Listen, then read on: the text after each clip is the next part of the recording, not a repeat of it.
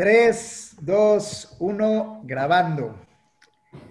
Hola, ¿qué tal? Bienvenidos a todos. Sean a este programa Factor Económico que cambia de formato. El día de hoy estamos de manteles largos porque estrenamos este nuevo formato de mesa redonda. Es decir, donde vamos a tener siempre ya analistas fijos, donde vamos a opinar de los temas más relevantes en tema de economía, finanzas y sociología. Ya verán la mezcla interesante de de analistas que tenemos, de gente que tenemos, que además de ser grandes amigos, pues bueno, pues somos apasionados de el mundo de los, de los negocios y de los temas actuales. Así que en este programa encontrarán mucha frescura en, el tema de los en, temas de opinión pública, en los temas más actuales de nuestra economía. Van a encontrar opiniones serias, fundamentadas, con argumentos, con cifras, con experiencia laboral. Todos nosotros no somos comunicadores, así que seguramente se nos trabará la lengua algunas veces. Somos al final eh, amigos y somos empresarios, somos gente que tiene negocios, somos gente que pues lucha en el día a día, que nos ha ido bien, que nos ha ido mal, que hemos tenido éxitos, que hemos tenido fracasos. Y pues al final queremos un mundo mejor, queremos un eh, universo mediático más claro, más transparente, menos chismoso, de más fondo y menos forma. Y eso es lo que vamos a tratar a ustedes, audiencia, de regalarles esta hora quincenal donde se puedan divertir con nosotros y sobre todo podamos aprender juntos. Así que bienvenidos a este nuevo formato de Factor Económico. Yo soy el doctor Enrique Presburger, yo eh, tengo un doctorado en Administración Pública, soy, me gusta el mundo académico, he escrito algunos libros sobre sociedades financieras de objeto múltiple, que es a lo que me dedico. Mi chamba es prestar dinero a pequeñas y medianas empresas y por eso es que tenemos un termómetro real de lo que viven los emprendedores, de los que viven los empresarios, de lo que significa pedir dinero y prestar dinero desde Factor Express, que es la trinchera. Y pues bueno, de aquí por eso eh, mi intención será tratar de hacer una mezcla entre una perspectiva teórica de teoría económica y financiera con una perspectiva práctica de lo que se vive en la calle, en el día a día, en la economía local de México y en el mundo. Y pues bueno, pues gracias por acompañarnos. Y pues presento al primero, mi querido Cris Perla. Bienvenido y pues todo tú el micrófono, preséntate.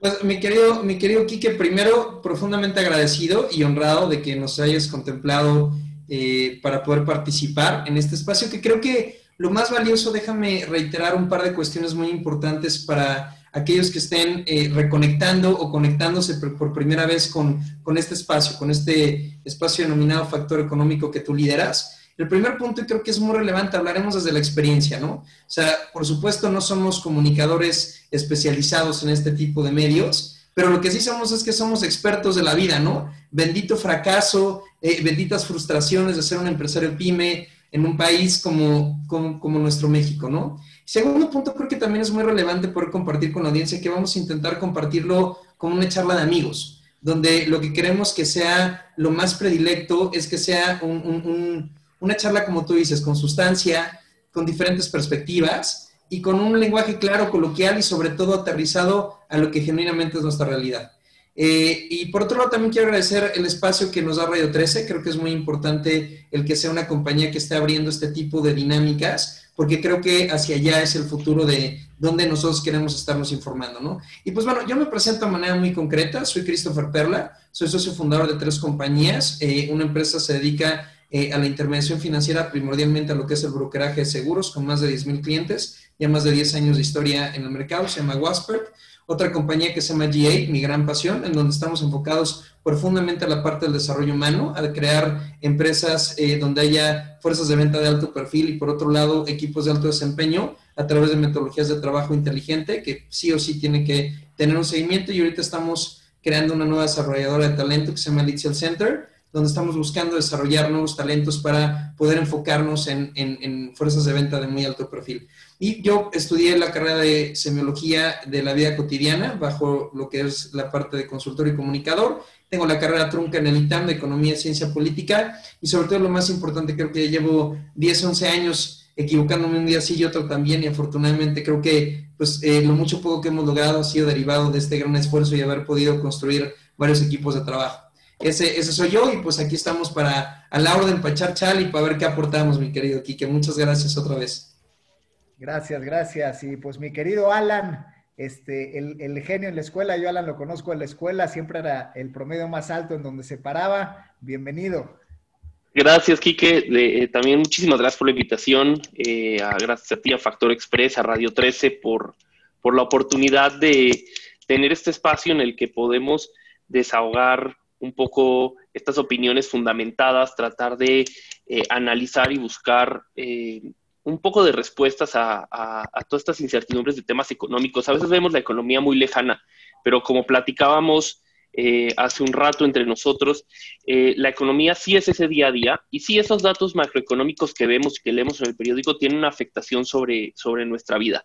Y algo bien importante para mí es que hay muchísima basura afuera de información, muchísima. El mundo está, eh, pues, eh, parezco ya, voy a sonar a, viejito, pero con las redes sociales, eh, algo que parecía ser que iba a unir más a la humanidad, lo que nos ha hecho es separarnos más a través de la polarización con esa cantidad de información basura que nos llega de todos nuestros, de muchos familiares y muchos amigos. Y creo que buscamos que este espacio sea eh, una especie de oasis donde, donde si bien no somos eh, expertos y, especialistas, o los más expertos, los más especialistas los tenemos que hablar, si tenemos suficiente información y la suficiente preparación para hablarlo desde una perspectiva de cómo nos afecta y cómo eh, podemos interpretarlo para tomar nuestras decisiones de negocios, ¿no? Y creo que eso va a ser algo, espero, muy valioso tanto para nosotros como para los que nos estén escuchando. Eh, de nuevo, gracias. me presento, yo soy Alan Birman. Eh, soy empresario pyme, estoy en el sector construcción. Mi empresa se dedica a generar espacios de mayor calidad a través de digitalizar y aplicar soluciones electrónicas a los inmuebles.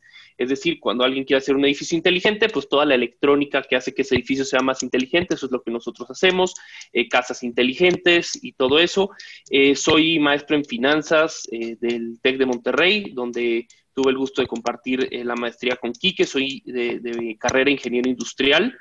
Eh, y bueno, este, también en eh, empresario pyme y batallando el día a día como todos.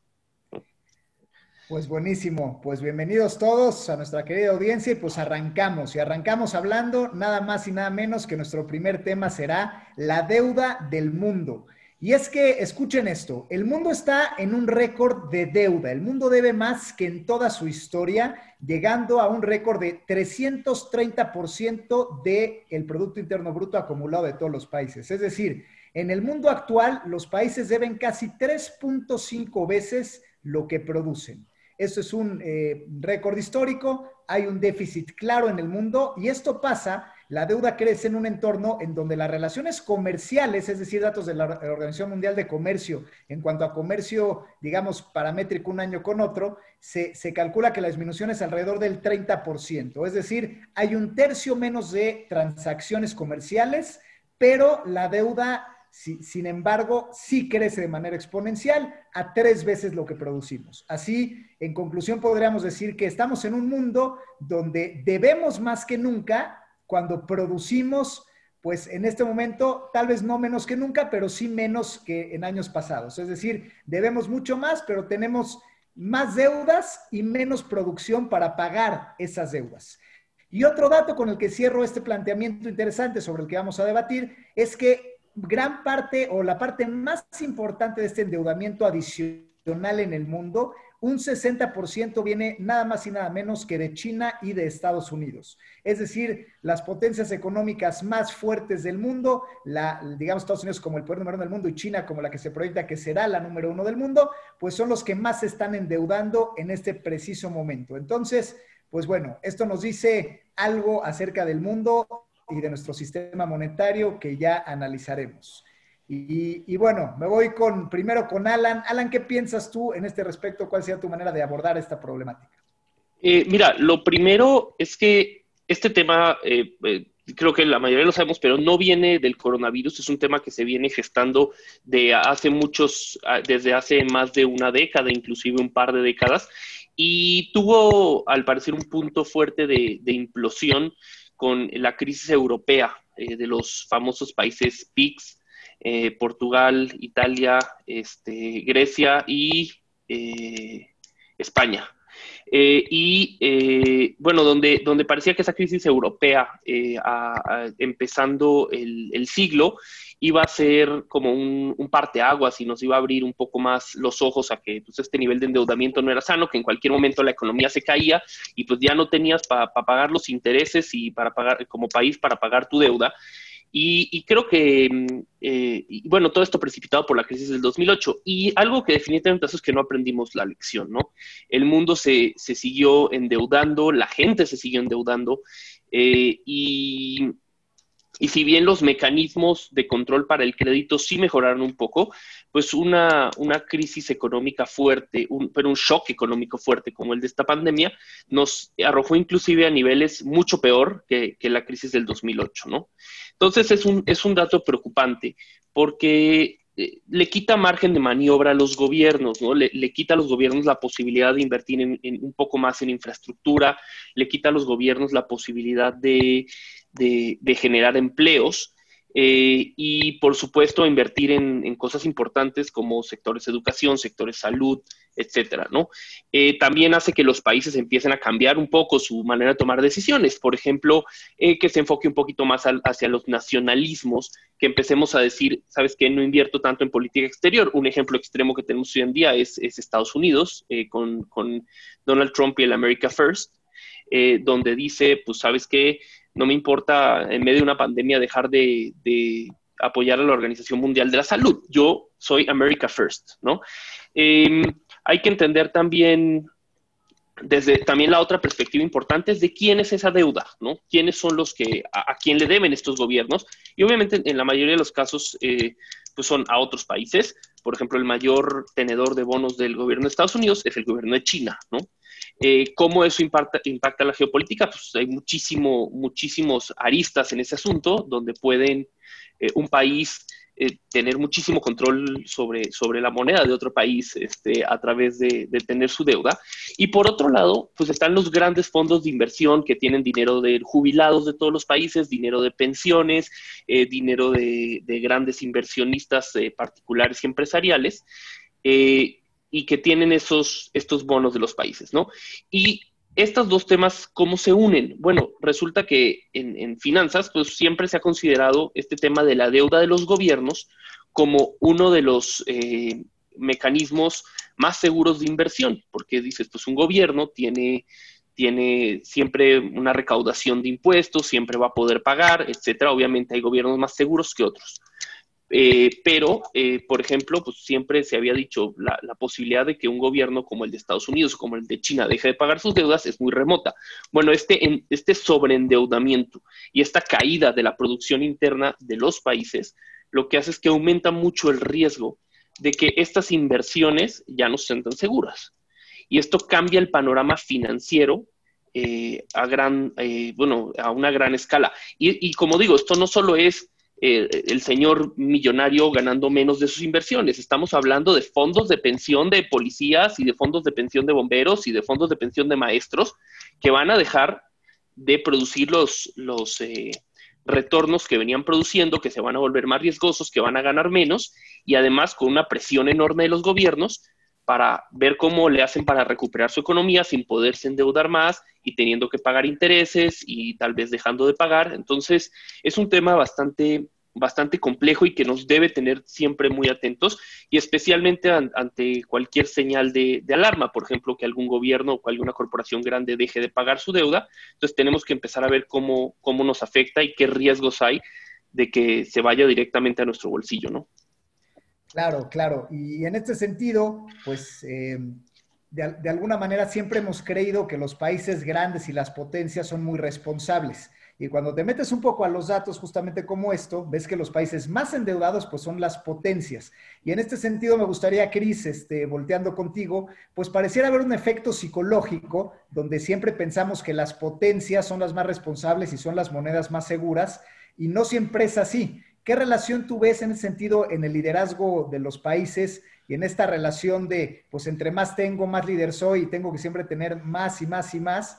este, pues, pues este efecto de alguna manera de, la Orquesta Internacional de los Países? ¿Cómo nos juega psicológicamente a los, a los demás? Pues aquí, aquí empezamos a ver algunas cuestiones que son fascinantes, ¿no? Es, eh, previo, previo a, responder puntualmente tu pregunta, creo que también eh, vamos a un comportamiento humano atrás de es, pues creo que siempre la respuesta durante estos últimos años ha sido la deuda, ¿no? Si tenemos problemas, pues pidamos prestado, ¿no? Y tenemos más problemas, pues pidamos más prestado, ¿no? Y creo que, creo que esta salida como fácil, vamos a poner entre comillas fácil hasta este momento, y sobre todo en aquellas personas que están en el poder a corto plazo, ¿no? A lo mejor a tres, a seis años, puede ser, pues yo solamente voy a pensar de aquí a tres años o de aquí a seis años, que es la reelección o lo que yo tengo que hacer para ganar los votos. Entonces, esto nos deja entrever que bajo la perspectiva humana siempre tenemos eh, a, propender a, tener una mente muy escasa de, de muy corto plazo, ¿no? Creo que pocos son los países como Noruega, por ejemplo, que cuando hicieron todo este tema del descubrimiento de, su petróleo, dijeron vamos a hacer un fondo y esto va a ser parte del gobierno y si el día de mañana dejamos de recaudar, nos vamos a fundar de esto. Bueno, vaya, sí creo que realmente es como la excepción a la regla. Entonces, creo que algo que podemos eh, lograr entrever y que también pasa en las grandes corporaciones, cuando traes a un CEO, ¿no? Esto pasa mucho, por ejemplo, en México en el sector asegurador, es, oye, trae a un CEO y lo que necesita él viene a México porque va a estar quizá uno, dos, tres años en aras de que después de, eh, lo, hagan una repatriación y ya lo pongan en un nivel más alto. Y entonces esa visión cortoplacista y esta facilidad de levantar la mano y pedir dinero, creo que se ha vuelto como una droga y como la solución sencilla y que nos ha llevado a una falta de creatividad y una falta genuina de, de poder poner nuestras competencias a otro nivel, ¿no? Que es pues no irnos por el freeway, o sea, irnos por the hard way, ¿no? Eso, es una perspectiva. Y segundo punto, también nos deja entrever, mi querido Kiki, como bien lo mencionas, el nivel de inconsciencia en el cual vivimos, ¿no? O sea, nosotros creemos que las cosas a nivel macro están ocurriendo de una manera responsable, de una manera, eh, eh, eh, pues, consistente, ética. Y pues cuando, como bien lo mencionaste, cabrón, o sea, es, mueves tantito, le rascas tantito y dices, oye, no, aquí está lleno de cucarachas. Y entonces, ¿quién se iba a imaginar que el país más endeudado es la primera potencia a nivel mundial, no? O quién se iba a imaginar que las grandes potencias son aquellas que están apelando cada vez a más y más y más endeudamiento, ¿no? Entonces, yo creo ahí en particular que también habla de la profunda inconsciencia sobre la cual la inmensa mayoría de la humanidad eh, va caminando sin realmente poder entender a cabalidad qué es aquello que está sucediendo. Tú también lo mencionaste, ¿no? Es, oye, debemos la mayor cantidad en la historia de la humanidad pero produciendo un 30% menos. Pues oye, pues una persona con dos dedos frente, si yo tengo el capital y te voy a prestar es porque creo que prestando te vas a generar más, ¿no? Y ahorita lo que está pasando es que te estoy prestando cuando estás generando menos. Entonces yo creo que aquí en particular, eh, bajo la perspectiva humana, podemos ver que ya se hizo literalmente esto como pues una droga de los países, que es su manera de salir avante. Por otro lado, también tenemos esta, esta cuestión de too big to fail, ¿no? Pero yo no sé hasta qué grado estamos estirando el sistema y creo que ahí los expertos son ustedes, ¿no? Es hasta dónde realmente ya estamos estirando la liga donde pase lo que pase, quizá pueda reventar. Y como decía Alan, ¿no? Es, oye, pues, ¿cuál es la posibilidad de que el país eh, estadounidense vaya a dejar de cumplir con sus obligaciones? Oye, pues quizás sí, o sea, quizá llegó ese momento y quizá va a ser el tema donde se va, a reventar, se va a reventar el sistema en el cual estamos funcionando porque ya es insostenible en ese sentido, ¿no? Y creo que esta, este profundo nivel de inconsciencia nos debe a nosotros, como ya en el mundo más terrenal, eh, replantear y pensar qué es lo que tenemos que hacer nosotros frente a esta realidad, ¿no? No sé cómo, cómo lo ves tú, mi Sí, mira, pues justamente era el tema al que quería llegar, que es justamente el cuestionamiento general del modelo eh, económico-financiero mundial en el que vivimos. Y para bajar todo este tema conceptual a ejemplos concretos, me gustaría volver, pues bueno, vamos a volver al, ejemplo de Grecia, donde justamente es, a ver, tengo un país que, que era Grecia en ese momento, que nos debe un dinero que no nos puede pagar. Y efectivamente el razonamiento fue, híjole, pues si Grecia quiebra y no nos puede pagar, pues el euro puede destabilizarse y tener una mala imagen. Entonces, ¿qué hacemos? le prestamos más dinero a más años. Entonces, por un ejemplo burdo. Oye, es que Grecia nos debe 10 pesos. Pues démosle 10 más para que nos, para que nos deba 20 y entonces pueda pagar los primeros 10 y tenga otros 10 para seguir viviendo en un modelo insostenible. Pero en lugar de que pague 2 pesos al año, pues que pague 50 centavos y le damos ahora 40 años para pagar en lugar de 10, ¿no? Y lo mismo ha pasado con Pemex, o sea, eh, Pemex ahora que ya también ha perdido el grado de inversión, pues es lo mismo. Oigan, Pemex está en quiebra operativa. Cada que saca un barril de petróleo pierde dinero. Pierde dinero, o sea, sin ni siquiera salir a venderlo, ya, ya va en números negativos. Oye, entonces Pemex creemos que no va a poder pagar. ¿Qué hacemos? Pues le damos más dinero para que con el dinero adicional que le demos pague sus deudas actuales, pero ahora igual, no nos debe 10, nos debe 20, pero le damos más años para pagar.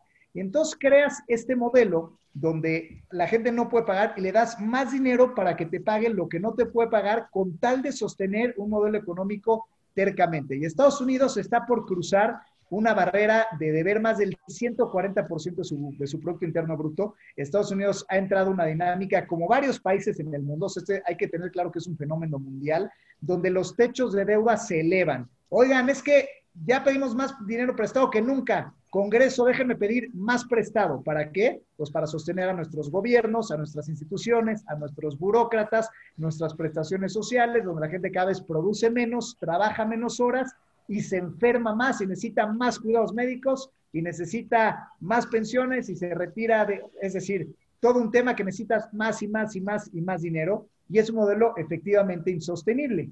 Y bueno, México, por cierto, también está en un tema de más deuda en toda su historia, curiosamente en un tema donde pues ha habido recortes presupuestales, ha habido recorte de salarios en el gobierno, ha habido cierre de dependencias y sin embargo México igual debe más que nunca mucho por un hecho donde, oigan, pues es que mucha de nuestra deuda era en dólares y como el peso vale menos, pues ahora eh, como el peso pues vale un 20-30% menos, pues debemos más y aunque ahorramos en gastos, financieramente seguimos endeudando más que en toda nuestra historia. Entonces, justamente hay una gran distorsión que es justamente esas son las preguntas que nos tenemos que hacer. ¿Realmente el dólar es la moneda más segura? ¿Realmente pedir prestado más y más y más es la manera de sostenernos en el tiempo? ¿Realmente la gente que está detrás de la toma de decisiones es gente responsable?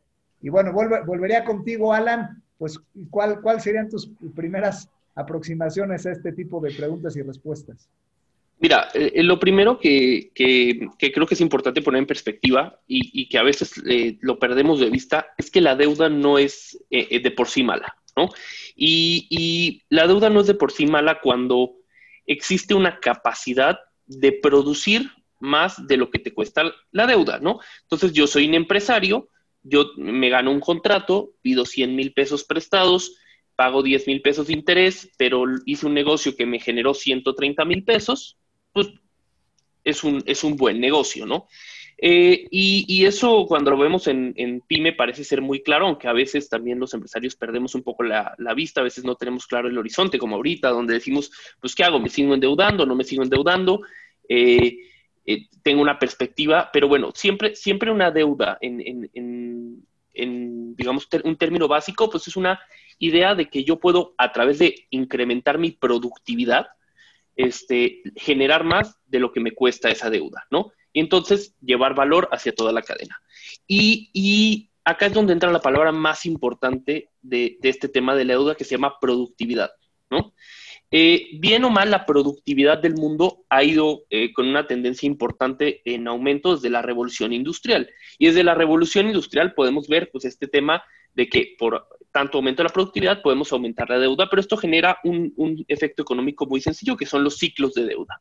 Entonces tenemos ciclos de deuda de corto plazo que nos, que nos generan eh, recesiones cada 10 años, cada 15 años, cada 20 años, y tenemos ciclos de deuda de largo plazo donde las cosas ya explotan y son cada 70, 100 años, ¿no?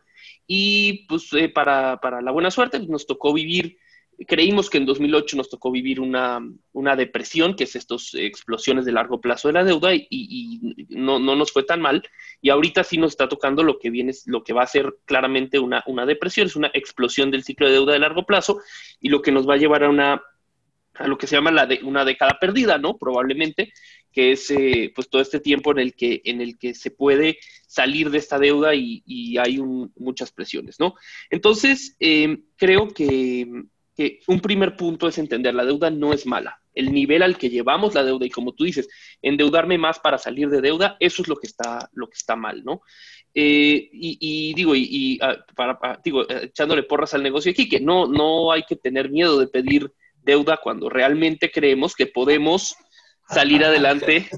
Eh, no le vayas a echar mala publicidad a mi, en su programa, por favor. sí, exacto. Entonces, Entonces vamos, vamos por eso, ¿no? Yo, por ejemplo, personalmente en, mi negocio, les puedo decir, en este momento lo estamos endeudando. ¿Por qué? Porque sabemos que el sector construcción es un, es un negocio de ciclos, que en este momento está en un ciclo muy malo, pero que tenemos una muy buena perspectiva real con, con proyectos reales que se están gestando y que ya tienen capital y que nos van a ayudar a recuperar pues esa deuda que tenemos, ¿no?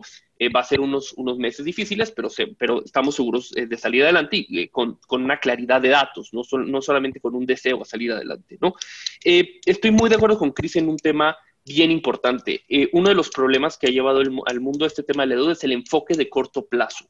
Eh, este enfoque político de, generar eh, soluciones de corto plazo para ganar votos y, es un tema, es un riesgo de la democracia, siendo la democracia pues lo mejor que tenemos en cuanto a sistemas políticos y difícilmente habrá algo mejor. pero, pero definitivamente estos ciclos democráticos han hecho un enfoque en, eh, a, que, un gobierno no pueda dedicarse a tomar una política fiscal sana. Eh, y, lo mismo nos pasa como personas, ya Cris nos podrá hablar un poco mejor de eso, ¿no? Donde buscamos esta satisfacción inmediata antes de, de, pensar en nuestro largo plazo, ¿no? Eh, y el otro tema, que creo que bien importante es que cuando vemos la deuda de Estados Unidos, decimos Estados Unidos está más del 100% de su Producto Interno Bruto en deuda. México está en el 60%, ¿no? Y entonces dices, oye, pues todavía hay campo, ¿no? Tienes países de Europa que están al 200%, a, dos veces, este, asiáticos eh, a dos veces, igual ahí los únicos que salva por ahí son los países eh, eh, del Golfo Pérsico, petroleros, que sí han mantenido su deuda muy baja, pero, por, pero ese 60% de México, como dices, tiene muchos riesgos. Uno, el componente en dólares, porque Estados Unidos tiene toda su prácticamente toda su deuda en dólares. Estados Unidos eh, un impago de Estados Unidos no es pagar intereses, es devaluar fuertemente su moneda, imprimir billetes para pagar y, generar, o sea, hacer que, pues, el, dólar pierda poder adquisitivo y ahí nos, lleva a todos eh, pues, eh, para abajo, ¿no?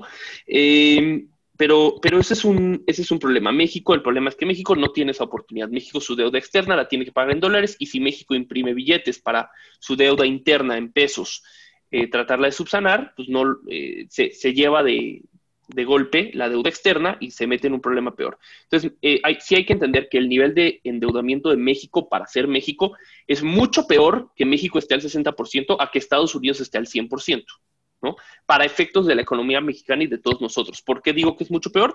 Porque, insisto, para México México igual tiene que pagar sus, eh, obligaciones en dólares y no puede eh, dejar de pagar sus obligaciones en pesos sin afectar sus obligaciones en dólares, ¿no?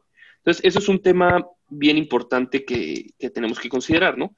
Y bueno, em, el, tema es cómo, eh, la pregunta que tenemos que hacer hacia adelante es, pues, entender que vienen unos años difíciles, unos años donde va a haber mucha volatilidad, mucho riesgo y, utilidades mucho más bajas para los negocios, para la bolsa, para las inversiones, para todo. Eh, y, aceptar que esa es la realidad, ¿no? Eh, eso es lo que viene en, estos próximos años en términos financieros, en términos económicos, y tenemos que ser muy cuidadosos, sin, sin miedo, pero cuidadosos, eh, para que pues, juntos, digamos, tanto los empresarios, el gobierno, todo pueda salir de este tema, ¿no? Yo, yo, yo, aquí, yo, yo, aquí quiero, quiero, quiero eh, dar, dar, algunas perspectivas eh, que quizá van a, van a mover un poquito el status quo. A, mí no se me va a olvidar, hace muchos años yo escuché en un, en un discurso que decía Obama que estábamos en el periodo de paz y de crecimiento más largo en la historia de toda la humanidad y que ya nos habíamos acostumbrado a vivir ahí, ¿no? Eh, y la realidad es que que creo que sí es así. Y, aquí en particular, déjame nada más poner una perspectiva distinta a la que pone mi Alan. Dice, oye, es que pues nosotros estamos decidiendo como empresa ir a un tema donde nos vamos a endeudar porque sabemos que el punto de la construcción pues es un tema cíclico, bla, ¿no? Yo creo, yo creo, y, no me voy a meter particularmente al tema de la empresa Alan porque no soy experto en ese sentido, pero lo que yo sí creo es que hoy estamos llegando a un punto de quiebre donde esa perspectiva de, de, mediano largo plazo se terminó. es decir, esas perspectivas donde yo planeo a nivel empresarial a 5, 10 años o inclusive a 3 años, yo creo que ya están fuera realmente del contexto de una obligación empresarial. Eh, yo creo que realmente tendremos que empezar a manejar nuestros negocios, a, maniobrar, porque como bien decía mi Quique, eh, al principio de lo que se trata es de que demos sustento, de que demos argumentativa y de que demos cuestiones que puedas aterrizar en tu día a día. Yo a título personal creo que algo fundamental que va a cambiar con respecto al tema de este tema del endeudamiento es eh, que hoy día debemos de estar piloteando las, las, organizaciones o inclusive nuestra propia vida o el consumo que tenemos como familias a un plazo mucho más corto. Eso, eso, es, eso es un punto en particular porque yo creo que, pues hoy fue una pandemia, cabrón, ¿no? Pero pues puede ser que haya un apagón de internet o el día de mañana otra enfermedad o quizá que colapse el, dólar o yo qué sé. Entonces yo creo que ahí en particular eh, eh, es, muy importante que empecemos a aterrizarlo a ciertos puntos eh, torales con respecto a este tema. Otra cuestión que puedo coincidir totalmente con, con mi querido Alan, ahí sí al 100%, que es, oye, pues no toda la deuda es buena, ¿no? Ni no, no toda la deuda es mala, ¿no? Va a pesar cómo la canalizamos y a mí, me, ustedes son los expertos y los que están con una abstracción mucho más arriba, déjenme a mí ser más práctico, pues es muy sencillo, ¿no? Es, oye, ¿vas a pedir prestado para ser más productivo o vas a pedir prestado literalmente nada más para mantener quizá un estilo de vida o darte un gusto que no está justificado? Algo también que creo que es muy agudo en la parte de la deuda es que hoy, hoy partimos de la premisa de que las cosas van a mejorar, ¿no? Y creo que no creo que vayan a mejorar y ni siquiera a una velocidad quizá lo que, que requieran los, los, negocios, ¿no? Nosotros estábamos platicando con una, con una aseguradora en, en, en Waspert de, oye, necesito que me des financiamiento en particular para esta compañía. Decía, a ver, para empezar no soy banco y segundo punto, vamos a imaginar que te lo doy. ¿Qué me hace pensar que hoy no, que no tiene flujo de efectivo el día de mañana sí lo va a tener? Porque esta industria en particular de tu cliente está muy afectada. También creo que ahorita, en este momento, con respecto al tema de la deuda, pues la realidad es que, por ejemplo, hay, hubo muchas empresas que pidieron prestado porque pensaron que pues este tema iba a durar tres meses y dijeron, pues nada más es para sacar el barco a flote. Y segundo punto, dijeron, oye, pues ya pasaron los tres meses, oye, ¿qué crees? Faltan otros tres meses. Yo contundentemente cuando mis clientes a los que les damos mentoría en J me decían, oye, pido deuda, le digo, si la deuda va a ser nada más para aguantar y sostener el mismo modelo de negocio, no pidas deuda. Si vas a pedir deuda para reinventarte, para ser más productivo, para cambiar con base en tecnología, para atender otro nicho de mercado, para, ok, ahí sí creo que es una deuda inteligente. Pero simplemente para sobrevivir, creo que lo que va, lo que va a terminar pasando es lo que decía mi querido Kike, es, estás pateando la lonchera. Y quizá el costo de ahorita bajar el telón, bajar la cortina, va a ser mucho menos caro que si sigues pateando literalmente la crónica de una muerte anunciada, ¿no? Entonces aquí es donde viene un cuestionamiento interno, es, oye, ¿cómo quiero utilizar yo esta posibilidad de tener estas fuentes de financiamiento dentro de mi vida título personal o dentro de mi negocio? ¿Cómo, cómo lo ven ustedes? ¿Cómo ves esto, mi Quique? Pues sí, digo, creo que al, final eh, este cuestionamiento profundo es el que tenemos que ver, de que va efectivamente, como lo hemos hablado en el programa, desde a nivel personal, o sea, cómo manejo yo mis gastos, cómo me manejo en mi, estilo de vida, cómo se maneja mi país y cómo se maneja eh, pues, pues el mundo en este sentido. Entonces, pues digo, eh, coincido con ustedes en, la mayor parte y los que vamos a pagar los platos rotos, pues al final, cuando un modelo colapsa, pues lo que lo, lo que lo pagamos somos la gente. Ahorita lo que va a ocurrir es, efectivamente, hay mucho dinero de fondos institucionales y de fondos de pensiones que está en una deuda pues muy grande, ¿no? De alguna manera. Entonces va a llegar un momento donde claramente haya ciertos países, a lo mejor no todos, pero ciertos países que no van a poder seguirse endeudando eh, ilimitadamente y no porque no quieran, de querer, pues para todo mundo es muy fácil, eh, para todo gobierno, pues mira, préstame más y con eso pues ya le avento la bolita al que gane la elección siguiente. Pero ya empezamos a ver casos como el de Argentina, o, o sea, donde pues, oye, Argentina no va a pagar la deuda y quiere una quita, o sea, quiere no pagar al Fondo Monetario Internacional.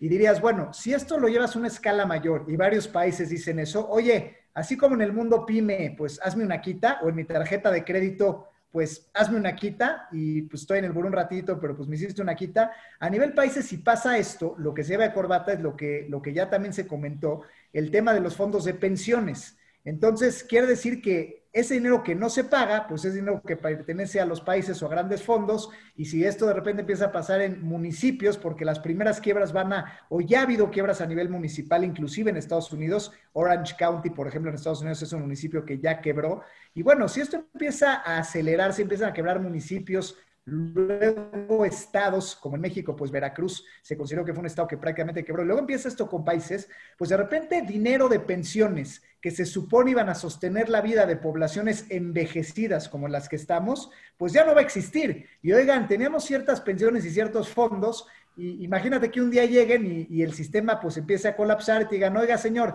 pues usted que se retiró y está enfermo y tenía este dinero que le iba a dejar este flujo mensual, pues fíjense que su pensión ya no existe porque pues el sistema colapsó y este como y, pues como no tenemos dinero, pues pues qué cree que su pensión ya no es tal y pues a ver cómo le hacemos. Entonces, eh, creo que cuando nos va a empezar a caer el 20 es justamente cuando empiecen a haber estos colapsos en un, digamos, pues eso no a nivel teoría económica, sino a nivel calle, donde empieza a pegar la vida de las personas a los fondos de pensiones. Y bueno, de alguna manera entonces ahí es cuando se va a replantear, oigan, ¿y está bien entonces que sigan siendo todas nuestras monedas con respecto al dólar o deberíamos hacer una canasta multimonedas de varios países? Oigan, ¿está bien que digamos que, el, que, que la regulación y los grandes fondos manejen las pensiones pues con tal discreción que se pueda perder el dinero? ¿O está bien que los gobiernos puedan pedir deuda y gastársela en cosas no productivas? como en México, donde normalmente la deuda que piden el 60% se iba a gasto corriente. Entonces, esas son las preguntas donde, pues justamente se va a replantear no nada más la deuda, sino el poder político, el, tema de cómo se manejan las inversiones, en qué se invierte en qué no. Y creo que es cuando la sociedad civil va a tener que empezar a entender estos temas para poder cambiarlos, ¿no? Y entonces, bueno, digamos, en este primer programa donde hemos debatido muchas cosas e increíblemente pues nos faltan cinco minutos. Les pediría a cada uno de ustedes este, pues que, que, tratemos de cerrar con una reflexión final de pues cómo ven el panorama con estos datos abrumadores de récords en todos lados, récords de deuda, hacia dónde ven a futuro o qué ideas les surgen al respecto, aunque no necesariamente resolvamos el mundo, pero ¿qué, ¿cuál será su conclusión? Eh, empezamos si quieres de nuevo contigo, Alan. Eh, mira, creo que un, primer punto importante es que la deuda solo existe y solo hace sentido en un, en un eh, escenario de optimismo. Eh, es decir, solo con una confianza de que vas a crecer, para la gente que presta el dinero, hace sentido prestar el dinero, ¿no?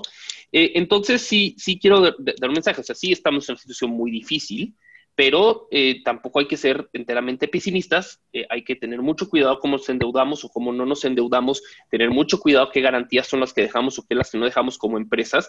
Y, yo creo que como ciudadanos, pues eh, seguir haciendo, pues, presionando a, nuestros políticos. Yo no soy un ferviente creyente en la, en la política, pero, pero ni, en los gobiernos, pero creo que sí tenemos que, pues, ser responsables como ciudadanos y, empezar por ser responsables como empresarios, entender que tenemos que pagar nuestras obligaciones eh, a, nuestros empleados, a nuestros, este, al, gobierno, a los impuestos, pero también entender que si tornamos nuestro negocio, las cosas son peores. No solo para nosotros como haber tronado nuestro negocio, también para todos los que están en, en esa cadena. Entonces, ser muy responsables con la deuda y solo tomarla con esa confianza basada en datos y basada en números y basada en análisis bien hecho de negocios de que el dinero que estamos pidiendo va a servir para crecer, ¿no? Eh, hay que, otro, otro tema importante es también acostumbrarnos a lo que decía, y, esto lo escuchaba hace, hace poco a Ray Dalio, este hedge fund manager eh, bastante reconocido, donde decía, tenemos que asumir esto como un asunto, un hecho de la vida. A partir de ahorita y por los próximos años, acostumbrémonos a mayor riesgo, menor rendimiento y en todos los aspectos, en los negocios que hagamos, nuestros márgenes van a bajar, el riesgo de que no nos paguen va a ser mayor, en nuestras inversiones eh, que tengamos o ahorros que tengamos, el riesgo va a ser mayor, hay que diversificarnos mucho, hay que diversificarnos, como decía aquí, que en no solo pensar en Estados Unidos, aunque pague nada, pues es dinero seguro, no, hay que diversificarnos en todo el mundo, porque este es el otro tema. Cuando tenemos shocks económicos, por ejemplo, una guerra como la Segunda Guerra Mundial, pues normalmente no habían sido, eh, o por lo menos eh, desde que se mide bien eh, los datos económicos, no habían sido de todo el mundo como ahorita, y todos a la vez, y todos realmente en el mismo barco. después de la Segunda Guerra Mundial, sí, Estados Unidos participó, pero Estados Unidos no sufrió daños a su infraestructura y pudo existir el Plan Marshall pudo existir un rescate de Europa. Eh, ahorita no solo Estados Unidos no puede hacerlo, además Estados Unidos, por, temas políticos, renunció a su liderazgo. ¿no? Y lo mismo muchos países, muchos países, tal vez excepto Alemania, han renunciado a su liderazgo. China está buscando liderazgo, pero todavía no hay mucha confianza. Entonces tenemos que, entender que, bien o mal, vamos a salir solos de esta, solos como empresas, el gobierno no nos va a venir a ayudar porque no puede, solos como país, ningún otro país nos va a venir a ayudar como, como porque no puede, y pues tenemos que salir cada quien por su cuenta, pero a su vez todos juntos, porque todos estamos en el mismo problema y estamos en el mismo barco, ¿no? Entonces, ojalá y no caigamos en temas políticos como lo que está pasando en Argentina, donde el país dice, pues cada quien sus cosas, yo, yo dejo de pagar y háganse, háganle como puedan, porque en el fondo eso nos va, nos va a afectar a todos, ¿no? Em, y sí, sí está un poco filosófico, pero creo que desde, desde cada quien hasta, hasta la perspectiva global, pues hay que ser muy responsables, ¿no? Muchísimas gracias, mi querido Alan. Cris, ¿qué te llevas? Tengo que ser express porque ya avisaste que son cinco minutos y mi querido Alan, con aportaciones muy valiosas, se, acaparó como cuatro, entonces voy a ser muy, muy concreto, ¿sale? Eh, el, primer punto es que yo quiero, yo, creo que debemos aceptar esta, e, e, esta nueva realidad y creo que sí hubo cambios profundos, ¿no? Entonces, creo que partir desde lo que es la aceptación de que hoy auténticamente la dinámica en los negocios y la dinámica del mundo y del sistema ha cambiado, creo que hacer una profunda aceptación de eso creo que es muy valioso, ¿no? Y, fíjense, yo, yo los exhortaría nada más a que esta aceptación no nos lleve a, un escenario donde, oye, hay mayor riesgo, eh, menor rendimiento, eh, más complicado, más difícil. Yo creo que eso es una perspectiva bajo lo que es un inversionista, ¿no? Eh, y yo, cuando menos desde mi trinchera, que es la parte de vendedor, que es de empresario, yo creo que es es un exhorto a ser profundamente más creativo para que en los sectores o en la oferta de valor que tú tengas, realmente puedas aportar mucho más valor para que ese margen pueda crecer y que realmente seas más versátil y que inclusive puedas adecuar tu modelo de negocio para que sea más ligero. Eh, porque con este es el tercer y último punto que termino.